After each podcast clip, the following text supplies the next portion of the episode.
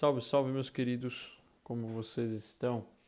Estamos aqui de volta para mais um podcast, mais um episódio desse podcast maravilhoso que me anima muito de fazer.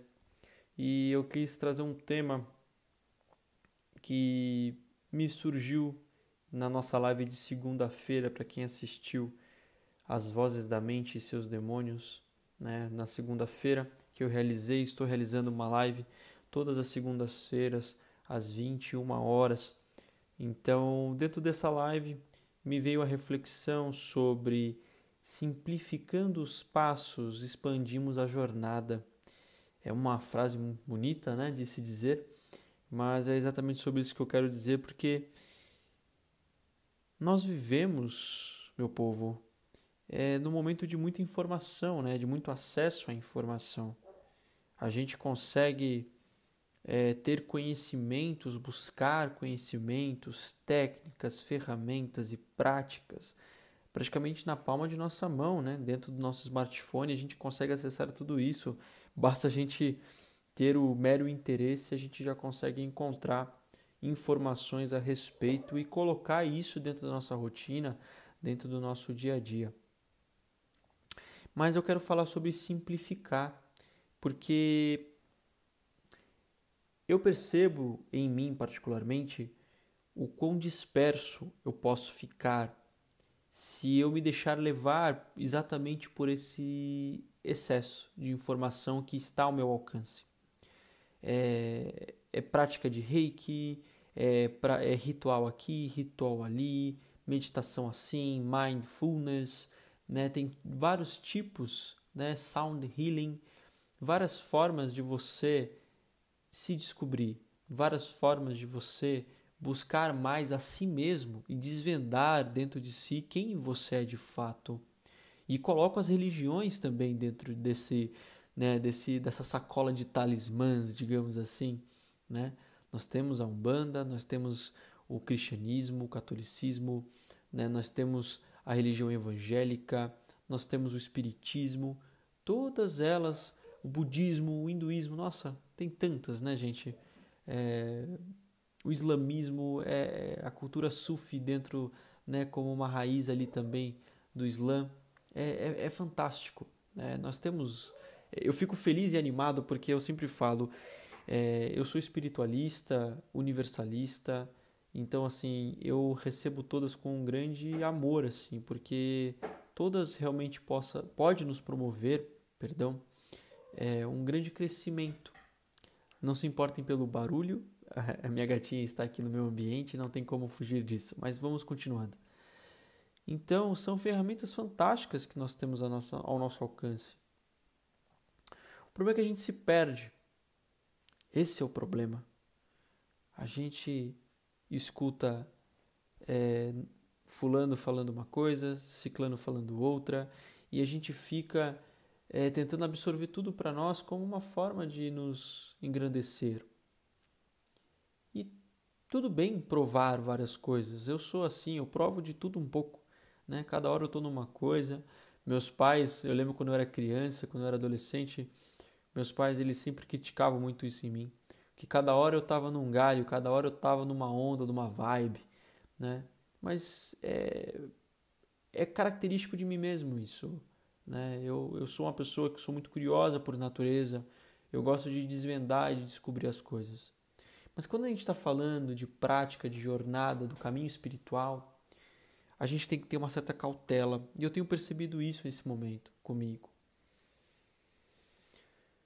É, eu estou lendo um livro, O Evangelho de Ramakrishna, e Ramakrishna fala assim que existem aqueles que cavam um poço profundo e há aqueles que cavam diversos poços rasos. E mais aquele que cava o poço profundo é quem encontra os verdadeiros tesouros do divino. E isso é exatamente tudo a ver com o que a gente está falando aqui, e ele quis dizer exatamente isso, porque ele mesmo, Ramakrishna, foi buscar diversas religiões, foi tentar encontrar a Deus em todas elas, e ele conseguia encontrar ela em todas elas a partir da própria experiência. Porque pessoas chegavam até ele e diziam, né? Olha, essa aqui é muito boa, essa aqui é muito bom. Aqui você encontra Deus, aqui você encontra Deus. Mas ele lia nas escrituras isso, né? Os chamados estavam nas escrituras, mas ele dizia: "Eu preciso ver por mim mesmo. Eu preciso passar pela experiência para saber". E claro, estamos falando de Ramakrishna, né? Um grande avatar. Então, ele conseguiu comungar com Deus é, praticando um pouquinho dessa religião, depois um pouquinho da outra, um pouquinho da outra, mas ele voltou para sua base, né, que até que ele se manteve, se eu não me engano, na Bhakti Yoga, que a Bhakti Yoga seria a yoga da devoção, né, a devoção a Deus, ao Todo-Poderoso, à existência absoluta, né? Então ele se manteve nesse caminho, mesmo depois de percorrer todas aquelas que ele cita é, no seu livro. Então é interessante a gente perceber que a gente pode provar diversas coisas, mas depois de prová-las, a gente tem que realmente seguir um caminho, seguir uma trilha. E eu não estou dizendo de religião, eu estou dando o exemplo de religião porque eu sei que é muito comum né, é, no coletivo a gente perceber pessoas se buscando, se tentando se entender e vai caminhando numa religião. Eu fui muito assim, né? Eu fui muito para o cristianismo, para o olhar cristão. Depois eu fui para um olhar da Kabbalah, entrei muito ali dentro da Kabbalah judaica, fui me aprofundar muito na árvore da vida, nesses estudos da árvore da vida. E fui para a Umbanda também, cheguei na Umbanda. E eu fui percebendo que eu fui pegando um pouquinho de cada coisa. Isso é muito positivo também. Mas existe algo por detrás dessas práticas. Né? Talvez o Bhakti Yoga esteja muito dentro disso, nessa questão dessa devoção a Deus, a essa existência, essa consciência absoluta, o cosmos. Né? Você pode colocar isso como é, um centro, né? uma essência. Se você faz o caminho, a jornada da essência, siga ela. Ah, mas existem diversas divindades é, hierarquias, egrégoras, que você poderia comungar com elas. Sim, você pode, mas tenha consciência de que por detrás delas o que você está seguindo é o caminho deste Deus que você decidiu seguir. Essa jornada espiritual do seu eu verdadeiro, do seu eu sou, particularmente é o que eu busco. Eu sou reikiano, eu sou teta healer, eu estudo o budismo, eu estudo o hinduísmo, eu estudo o cristianismo, eu estudo essas religiões também e esses caminhos, mas essencialmente eu tenho que simplificar o meu caminho dentro de uma prática. Seja olhar para a vida com um olhar xamânico, que eu também estudo muito o xamanismo, ou seja olhar para a vida através da filosofia budista, através do budismo zen, porque se a gente cada hora está pingando em alguma coisa, cada hora a gente está cavando um poço, a gente fica muito raso, a gente não se aprofunda e a gente não recebe por completo as benesses que aquele caminho pode nos trazer. Entende o que eu quero dizer? E isso é muito individual, gente, muito individual. E não vou dizer que eu já encontrei este caminho simplificado na minha vida eu passo por um momento de construção e desconstrução constantemente. Por quê? Eu tenho cada vez olhado para aquilo que é essencial na minha vida. E olhando aquilo que é essencial, faz com que eu simplifique bastante o meu caminho espiritual, a minha jornada. Buscando a reforma íntima, buscando estar bem comigo, buscando entender os meus lados mais virtuosos, os meus lados divinos, né? Isso é um caminho. Qual o nome desse caminho? Não sei dizer. Talvez sim eu tenha absorvido de diversas outras doutrinas e ensinamentos, filosofias e adequado ela para o meu caminho individual. Mas sem me perder tanto, sem me dispersar tanto. Ah, sem essa prática do budismo eu não posso continuar. Sem esse mantra, sem esse sutra, eu não posso continuar. Quem disse? Será que você precisa mesmo dele? Talvez o melhor seja você seguir aquela doutrina de cabeça. Ah, eu vou fazer yoga, vou seguir o caminho da yoga. Siga o caminho da yoga e siga o caminho da yoga por completo. Porque o yoga não se resume apenas aos asanas, às posições que a gente faz. É muito mais profundo. E para isso demanda o quê? Tempo, experiência, vivência.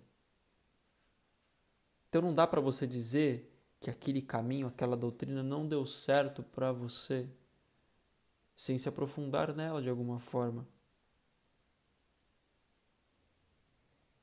Eu ainda estou tentando encontrar o meu também. Acho que estamos no mesmo, na mesma caminhada, na mesma jornada, né? Dessa busca. Mas o que eu tenho encontrado nas minhas próprias experiências é que o silêncio, eu sempre falo muito dele, o silêncio tem sido um grande caminho na minha vida. Esse silêncio que me educa, me ajuiza, me guia, me orienta. Que há diversos nomes para essa guiança. Eu ainda não sei qual o nome colocar nela. Talvez eu nem deva colocar. Mas se eu não praticar isso por um longo prazo de tempo, eu não vou tirar as melhores bênçãos disso, os melhores frutos desta prática.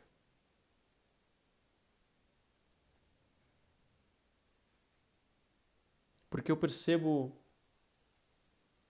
o quão a gente bate contra a parede nesse momento de dispersão, nesse momento de excessos, eu, particularmente, eu, eu vejo isso no mundo holístico, né? Eu trabalho como terapeuta holístico, então eu vejo muito isso. É, radiestesia, mesas radiônicas, incensos, terapias com cristais, florais, diversas e diversas.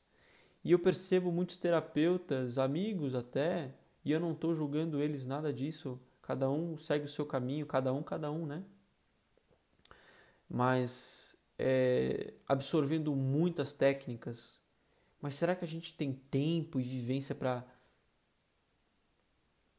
aprofundar, no, nos aprofundar, perdão, em algo? Em uma técnica, em uma prática? Eu vejo alguns terapeutas reikianos que são apenas reikianos e quando eles abrem a boca para falar de reiki, meu Deus, eu tenho que realmente estudar reiki porque eu não sei nada de reiki. É impressionante. Porque essas pessoas elas realmente entraram no caminho da devoção, no Bhakti Yoga, vamos dizer assim, a esse caminho. O caminho é apenas um caminho, a gente não tem que realmente se tornar devotos do caminho, porque a gente acaba achando que Deus é o caminho. E não é. Deus está além do caminho. O caminho nos leva a Deus. O caminho nos leva à transcendência, à iluminação, à ascensão, ao descobrimento de nós mesmos, à recordação de quem somos. Mas o caminho é um espelho. O caminho é a lamparina da consciência.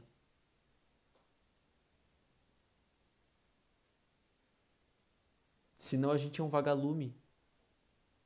A gente não se torna uma grande luz. A gente tem pe pequenos vagalumes iluminando a nossa jornada. E será que a gente consegue enxergar? Por que não expandir essa luz? Essa consciência? Que pode ser de forma simbólica uma doutrina, uma religião, uma técnica, uma prática de terapia. Eu entrei nessa de querer fazer várias técnicas, de aprender várias técnicas. Cura arcturiana, base de cura arcturiana, teta healing, reiki xamânico, reiki usui, apometria. E eu falei: pera lá, vamos parar um pouquinho. Vamos parar para se aprofundar naquilo que realmente tem valor para você como essência. Aonde está a essência que você tanto busca nesses caminhos? Porque o seu caminho é único, é o seu caminho. O que, que você busca nele? O que, que você percebe dele?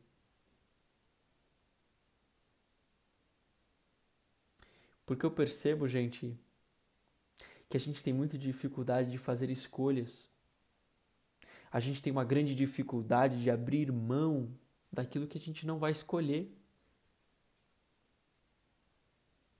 O universalismo é maravilhoso, mas por que não seguir de uma forma só? E eu não estou falando de religião. Você não precisa ter religião para ser universalista e você não precisa praticar todas as religiões para se dizer universalista. Você reconhece. Talvez uma religião só precise de reconhecimento, mas não de devoção. Hum? Pense sobre isso. Eu parei realmente de buscar novas técnicas e eu percebo que eu tenho simplificado cada vez mais as técnicas que eu já aprendi terapeuticamente. Porque pode ser simples. Pode ser simples. Porque talvez nessa simplicidade a verdade, a minha verdade, se expresse de uma forma muito mais efetiva, presente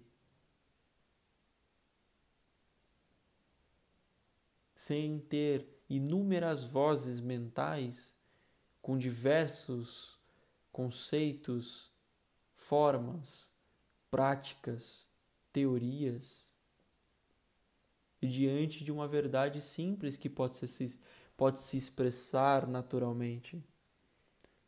Mas até nisso a gente se perde, a gente coloca diversos véus sobre ela. Porque talvez a gente não queira realmente abrir mão de uma ou outra. Todas têm o seu benefício. Todas têm. Isso é fato, não há como negar. Mas tem pessoas que acreditam que existe apenas um benefício. O outro benefício está em outra prática. Será? Será que aqueles que são devotos do seu caminho, como por exemplo o povo sufi, como por exemplo os shivaístas, como por exemplo os muçulmanos, os cristãos,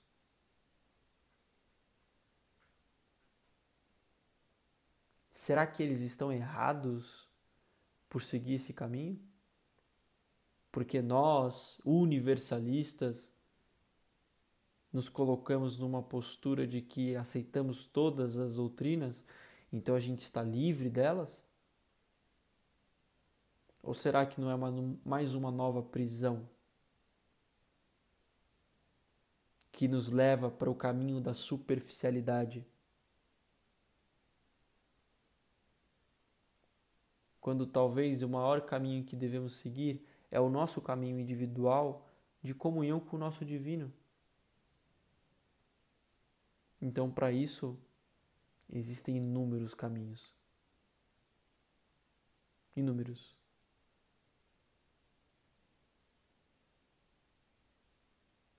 Tem pessoas que seguem o caminho da oração, da prece. Tem pessoas que seguem o caminho da meditação. Tem pessoas que seguem o caminho da meditação ativa que também é possível meditar sem fechar os olhos. Não é verdade?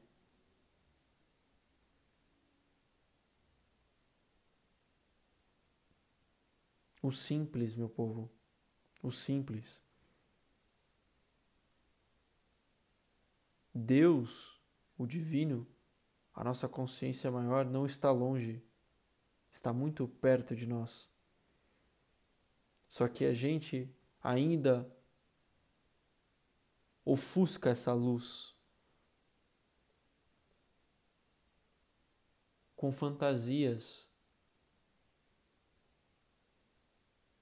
com orgulhos, com vaidades,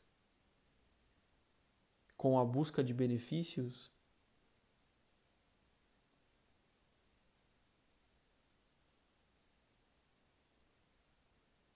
Então, na simplicidade dos nossos passos,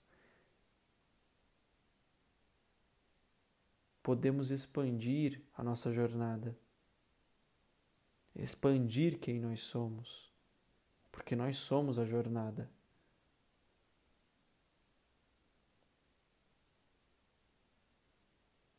Caminhemos com os pés mais leves, caminhemos por essa trilha que às vezes é sinuosa mas às vezes também é reta e nítida. Mas que nesses momentos que se mantém muito linear, começa a perder a graça. E é aquele dia que a gente não está muito afim de praticar isso e buscamos outra coisa para entorpecer os nossos sentidos, para entorpecer os nossos desejos com mais uma novidade.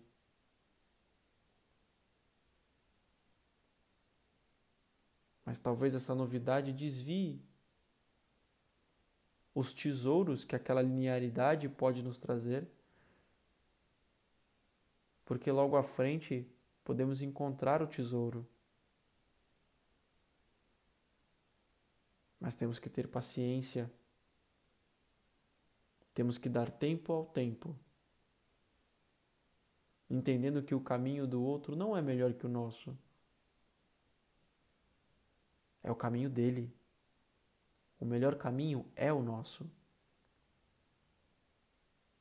Mas não quer dizer que o nosso é melhor do que o do outro. Porque o dele também é o melhor para ele. Pense nisso. Simplifiquemos os passos.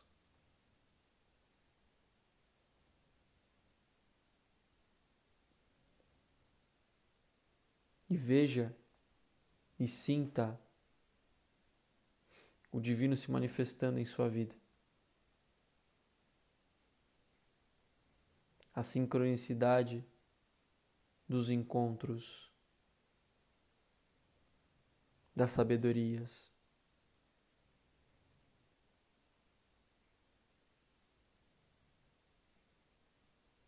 E voltando para ser quem você é. Redescobrindo quem é. E é isso, meu povo. Quero agradecer a todos vocês aí que estão aí me escutando, me ouvindo nesse episódio mais recente do podcast. Vejo todos em breve e até!